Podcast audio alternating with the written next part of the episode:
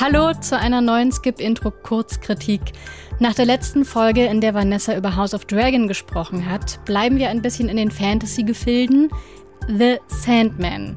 Läuft bei Netflix und ist über 30 Jahre nachdem die Graphic Novel erschienen ist, die erste filmische Umsetzung davon.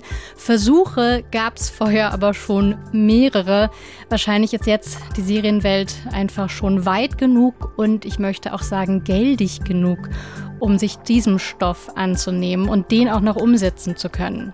Darum geht's. Wir beginnen in der Wachwelt in der ihr Menschen darauf besteht, sie die wirkliche Welt zu nennen. Wenn eure Träume ohne Einfluss auf eure Entscheidungen wären,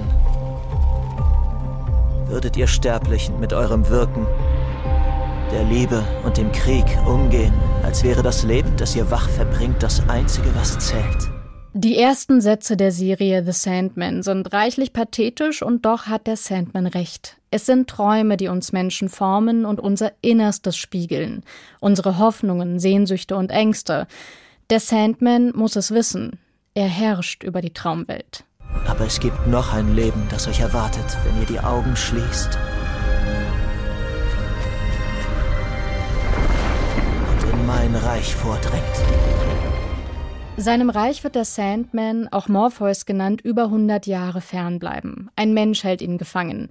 Während Morpheus im Keller eines Herrenhauses als Geisel von einer Generation in die nächste weitergegeben wird, zerfällt sein Reich.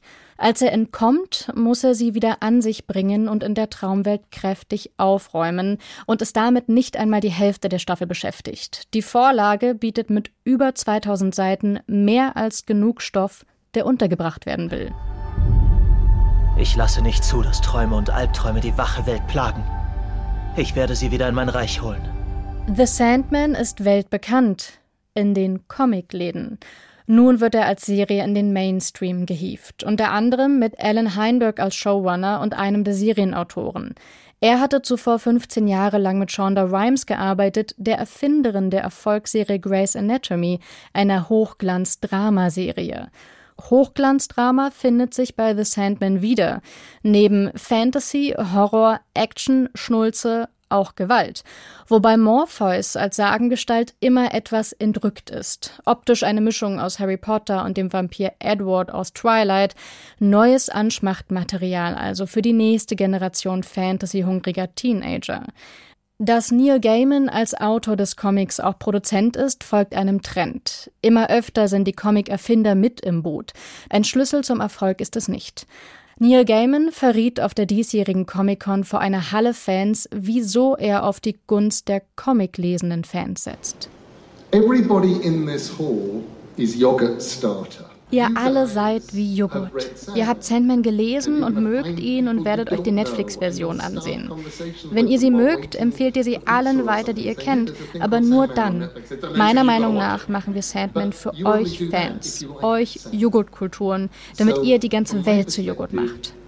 We're kind of making Sandman for you guys as yogurt starter to go out to turn the entire world into yogurt.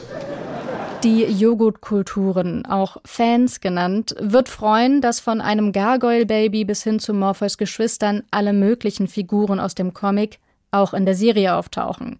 Für Unkundige ist die Serie eine Überraschungstüte. Einige Folgen lang hat Morpheus eine actionreiche Mission. Eine Episode ist eher Kammerspiel, zwei Folgen sind Essays über den Tod und das ewige Leben. Die Folgen bilden inhaltliche Blöcke, sind Miniserien in der Serie, was in etwa der Logik des Comics folgt, den abschnittweise verschiedene Zeichner illustriert haben. Während die Serie optisch gefällig ist, entsprechen die unterschiedlichen Tempi, Stimmungen und Genre in der Serie pro Staffel sogar nicht den gängigen Sehgewohnheiten. Das macht The Sandman zu einem hochinteressanten Versuch, auch wenn sich das Draufklicken letzten Endes wohl doch nur für Fantasy-Fans lohnt. Ich hoffe, ich habe diesen Joghurt-Gedanken von Neil Gaiman gut zusammengefasst. Äh, das Bild, was er damit aufgemacht hat, das fand ich zu gut. Das wollte ich euch auf keinen Fall vorenthalten. Und an dieser Stelle folgt noch ein kleines Geständnis. Ich habe The Sandman nie selbst gelesen, bisher zumindest nicht. Ich habe immer nur sehr viel drüber gelesen und deswegen kann ich nicht sagen, ob sich das Feeling von Comic auf die Serie wirklich überträgt. Aber ich habe den Comic selbst seit dem Serienstart immer wieder in Schaufenstern von Comicbuchläden stehen sehen.